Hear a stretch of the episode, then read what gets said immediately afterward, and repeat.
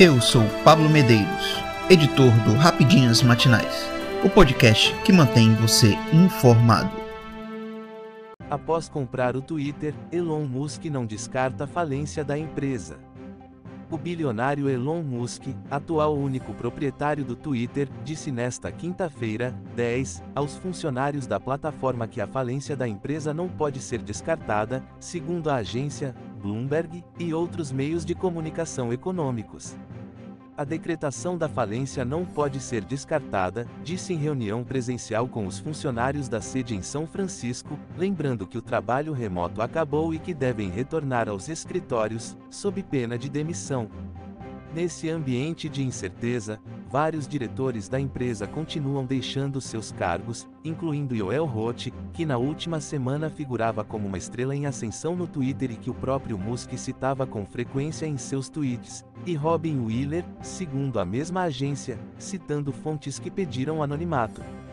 Roth e Wheeler acompanharam Musk em seus primeiros passos no Twitter como único proprietário e o ajudaram, por meio de tweets que Musk mais tarde retweetou, a delinear uma nova política de moderação de conteúdo que visava tranquilizar os usuários, mas acima de tudo aos anunciantes, a principal fonte de renda da rede.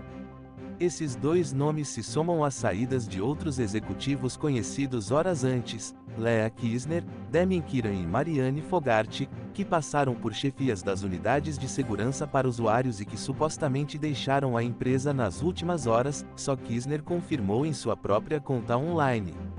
O jornal, New York Post, não hesita em descrever o ocorrido como abandono de um navio afundando.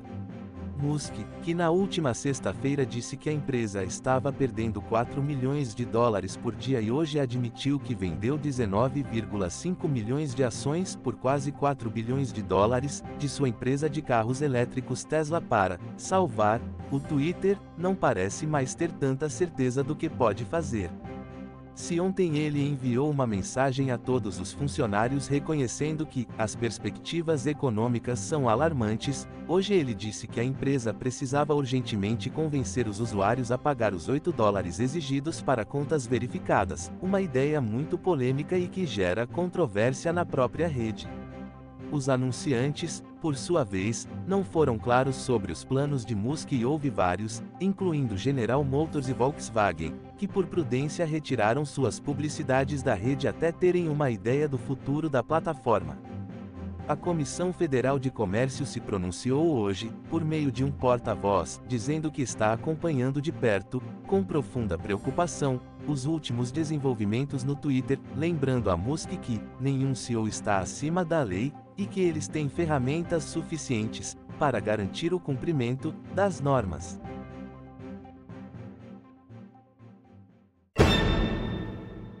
Senador diz que PEC da transição vai retirar Auxílio Brasil do teto para sempre e estima 175 reais bi para programa social. O relator geral do orçamento 2023.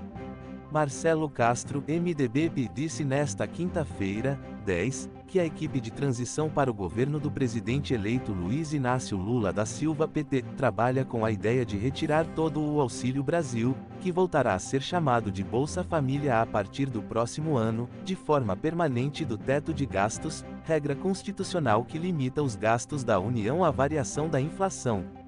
O MDBista também anunciou que a previsão é que o benefício turbinado, haverá um bônus de 150 reais por criança de até 6 anos de idade, custe aos cofres públicos 175 milhões de reais. A chamada PEC de transição, que trará os detalhes da proposta idealizada pela cúpula petista para garantir essas e outras medidas, como o aumento real do salário mínimo, deve ser apresentada a Castro até esta sexta-feira, 11. Nesta quinta-feira, Castro se reuniu com o vice-presidente eleito, Geraldo Alckmin PSB, e com representantes da equipe de transição, além de lideranças partidárias, para tratar o assunto. De acordo com o senador, a ideia do governo eleito é retirar do teto de gastos os 105 bilhões de reais destinados ao Auxílio Brasil para 2023 para que não haja nenhuma dúvida, nenhuma celeuma de que possa ser um cheque em branco para o governo gastar com o que quiser. Então, lá vai ter que estar especificado claramente, tantos bilhões para, por exemplo, a farmácia popular, tantos bilhões para a merenda escolar, afirmou em conversa com jornalistas. Na hora que se abre o espaço de 105 bilhões de reais, poderia-se pensar: ah, o governo pode fazer o que quiser com esses 105 bilhões de reais.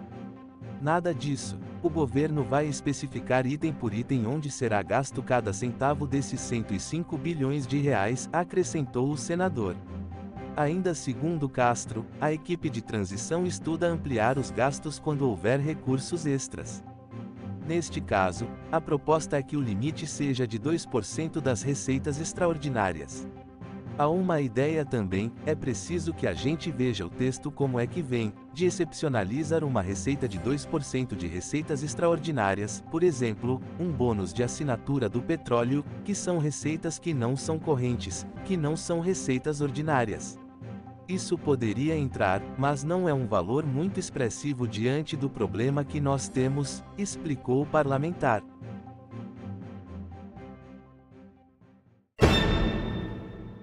Perfil de Nicolas Ferreira no Facebook é suspenso. O deputado federal eleito Nicolas Ferreira, PL Minas Gerais, teve seu perfil do Facebook suspenso nesta semana. Ele também teve, nos últimos dias, as contas do Instagram e do Twitter desativadas. De acordo com o aliado do presidente Jair Bolsonaro, PL, as três redes sociais desativadas somavam quase 10 milhões de seguidores. Atualmente, Nicolas tem apenas o perfil do Telegram, onde tem 271 mil inscritos, e do TikTok, que conta com 3,5 milhões de seguidores. Na terça-feira, 8, o deputado eleito disse em um vídeo publicado no seu canal do YouTube, com mais de um milhão de inscritos, que está atrás dos motivos que levaram às suspensões. Estou buscando saber por que isso está acontecendo e não consigo, comentou. Nicolas Ferreira foi o deputado federal mais votado do Brasil em 2022, com 1.492.047 votos. Eu sou Pablo Medeiros e este foi o Rapidinhas Matinais, o podcast que deixa você informado. Até mais.